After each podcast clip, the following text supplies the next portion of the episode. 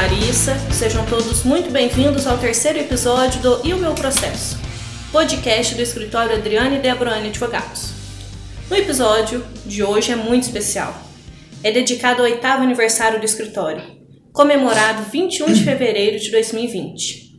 E neste episódio, nada mais justo que eles sejam os entrevistados de hoje, Dr. Adriano e Dra. Débora Anne. Doutora Adriano e doutora Débora, sejam muito bem-vindos.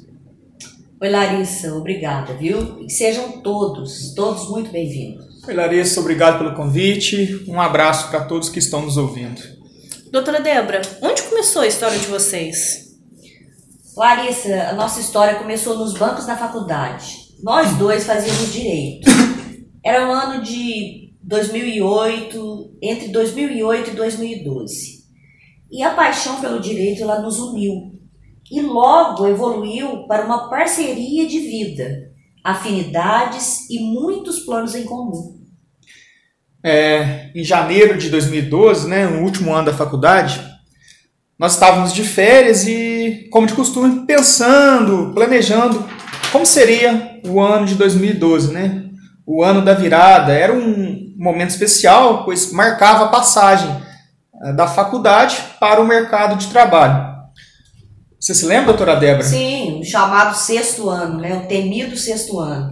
E a gente, com aquela dúvida, o que, que a gente ia fazer? Se a gente ia exercer advocacia, se a gente ia prestar concurso, trabalhar como advogado empregado, é, fazer concurso para magistratura, promotoria ou defensoria, e aí aquela dúvida. Mas Nada disso, né? Isso. Decidimos... Decidimos de imediato né, que iríamos ter o nosso próprio escritório de advocacia. É, e também foi ali, né, naquele momento, no pesqueiro do Tavinho, que nós criamos a nossa primeira marca. Nós fizemos o primeiro esboço da nossa marca. Num guardanapo de papel. Exatamente. Eu lembro isso até hoje, isso. está gravado em minha mente. É. Eu, eu me lembro também que a nossa decisão ela causou espanto, né? Porque Sim. ninguém acreditava na gente. Nossa, dois advogados saídos da, da faculdade vão ser advogados? Vão exercer a advocacia? Em Varginha já tem muito advogado, é, vocês não têm sobrenome, vão passar fome. É, mas a convicção nos levou, né, para onde estamos hoje. A nossa Sim. força mental, espiritual, nos tornou um só. E o desejo de criar um escritório de advocacia foi projetado no campo das Sim, possibilidades. O nosso mindset. Exato. É, isso é o mais legal, né? E, doutor Adriano, o porquê 21 do 2? Larissa, é porque a primeira prestação de serviço do escritório, que foi uma exceção de pré-executividade é, do meu cunhado Léo Márcio, que inclusive eu tive até que pedir para um colega advogado assinar para mim, é, porque eu estava no último ano, mas também já tinha passado na OAB né, antecipadamente, estava só aguardando formar para pegar o número. O, a, a, o primeiro serviço, a primeira exceção de pré-executividade, a primeira peça, ela foi confeccionada em 21 de fevereiro de 2012. Ah, o ouvinte mais atento, ele vai se atentar que se trata de uma data palíndromo. O que, que é isso? É aquela que lida da esquerda para a direita ou da direita para a esquerda é igual. A partir daí, o escritório nasce em sistema de home office. Ah, e doutora Débora, o escritório nasceu dentro da casa de vocês, é isso mesmo? Exatamente, Larissa, home office. Nós morávamos numa casa de aluguel no centro de Varginha, ali na Delfi Moreira. E nós começamos na nossa sala de estar, uma sala de dois por dois, onde dava para atender um cliente de cada vez. Mas rapidamente nós tivemos que aumentar e transformar mais cômodos da casa em escritório. E nesse período nós fizemos uma parceria com o Dr. André Luiz Mantovani, nosso Do... amigo de Carmo da Cachoeira. Doutora Débora, é, você se lembra das tardes em que ficava ali naquele cômodozinho dois por dois aguardando a clientela? Sim, eu, eu, eu, acordava muito cedo, me preparava e passava as manhãs, período do almoço era uma pausa, depois eu voltava, retornava e só me retirava como se fosse um ponto. e, e para esperar os clientes. Sim. É, a, a primeira peça do escritório foi uma exceção de pré-executividade. É, na época, tinha, foi eu que redigi. E o seu primeiro cliente? Você a minha lembra? primeira cliente foi, é, aliás, muito interessante a minha causa. Foi uma causa de alimentos, onde eu ajuizei pela Procuradoria Geral é, da União para o país França, onde foi acionado lá um rapaz para pagar alimentos. Houve, houve necessidade, então, de que fosse acionado a embaixada, não é isso? a Sim, Procuradoria, Procuradoria a Procuradoria entrou em contato com a, ba- a embaixada, A na embaixada, França para Para comunicar que ele fosse para citado, para ser chamado ao processo e começar a pagar alimentos para a filha dele que estava em Varginha no momento. Ali naquele ano né, de 2012, né, de transição, nós também tivemos a, a- aquele alvará judicial, né, daquela nossa cliente já falecida, que não me vem o nome à mente, e também tivemos o inventário extrajudicial né, de uma pessoa de dentro da nossa casa. Foi muito interessante aquele começo. É, e foi começar a trabalhar e as causas vinham e vinham e os nossos clientes foi assim, nós consolidamos o nosso nome, trabalhando com muito afinco e muita ética, né? Muita ética, né? É, e precisa começar, né, doutora Débora? Sim. Doutor Adriano, você me disse que no início teve que trabalhar no escritório de advocacia. Conta para nós essa fase da sua caminhada. Ah, sim, Larissa. É, até o início do último ano da faculdade, em- quer dizer, em 2012, né? Até aquele início ali, quando nós decidimos abrir o escritório, nenhum de nós tinha estagiado no escritório. Olha que ironia. É, era preciso então que um de nós conseguisse um estágio para aprender a advogar. E a apreensão foi grande, né? Porque já estávamos no último ano e normalmente os grandes escritórios eles dão preferência para quem está no meio do curso, né, para aproveitar mais o estagiário. Mas o nosso desejo de ter o nosso escritório era muito maior e tudo começa na mente. Nós começamos a, a plasmar a nossa realidade na mente.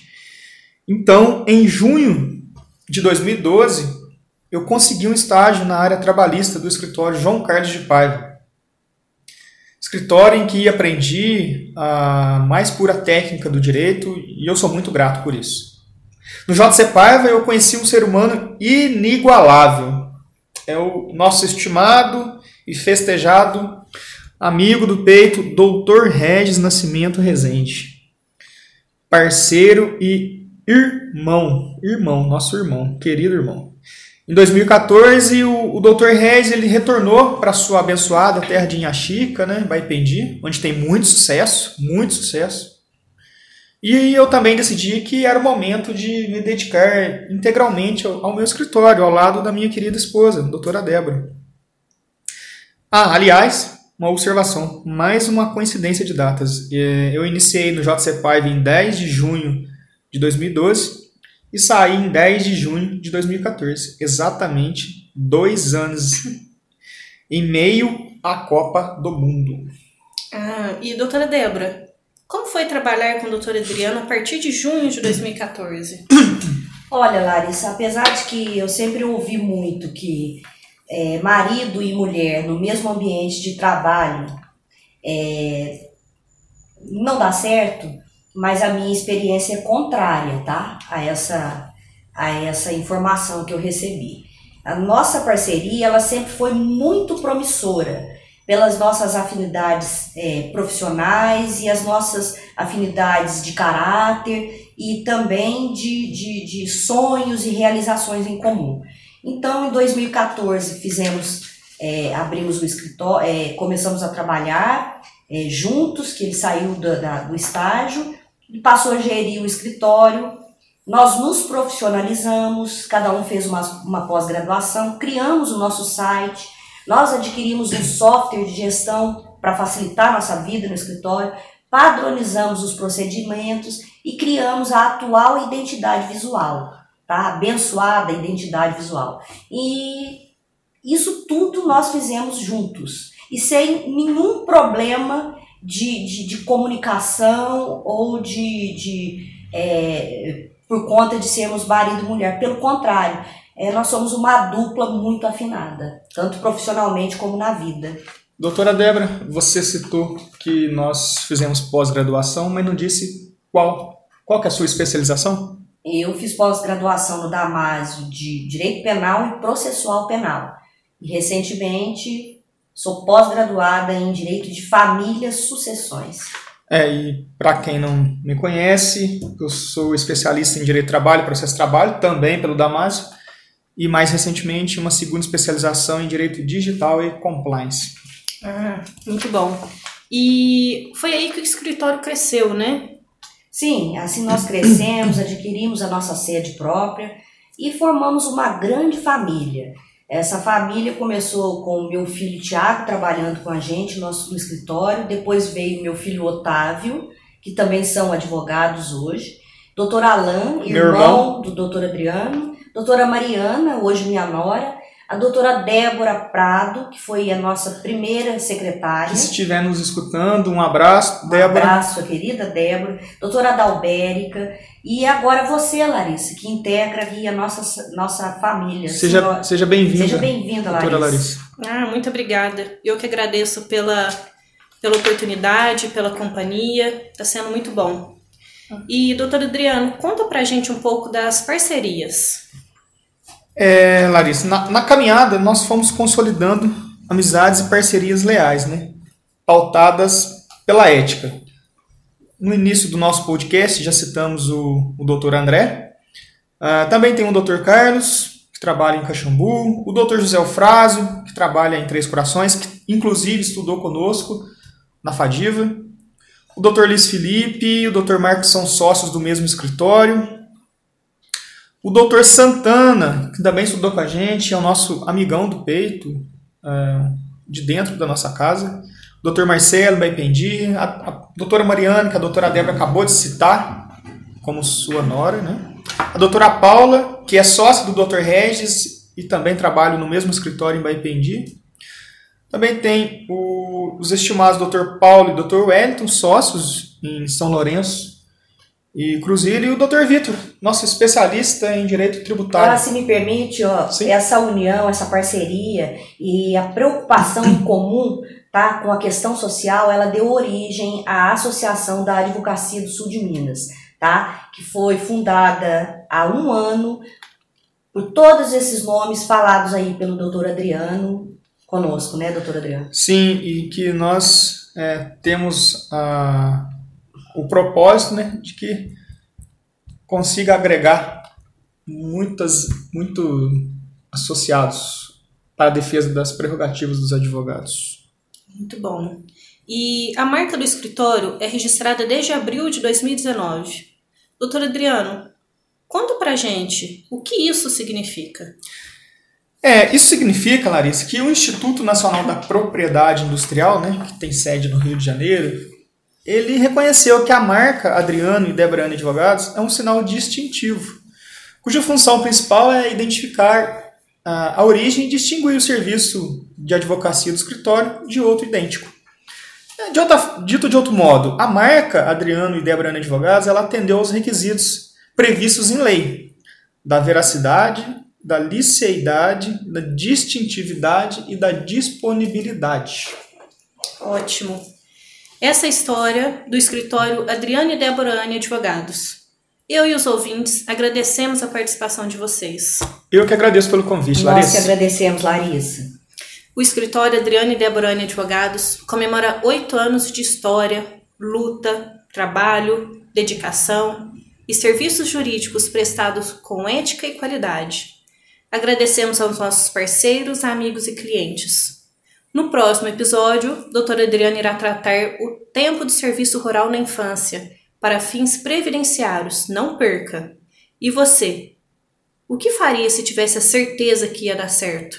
Faça! Já deu certo!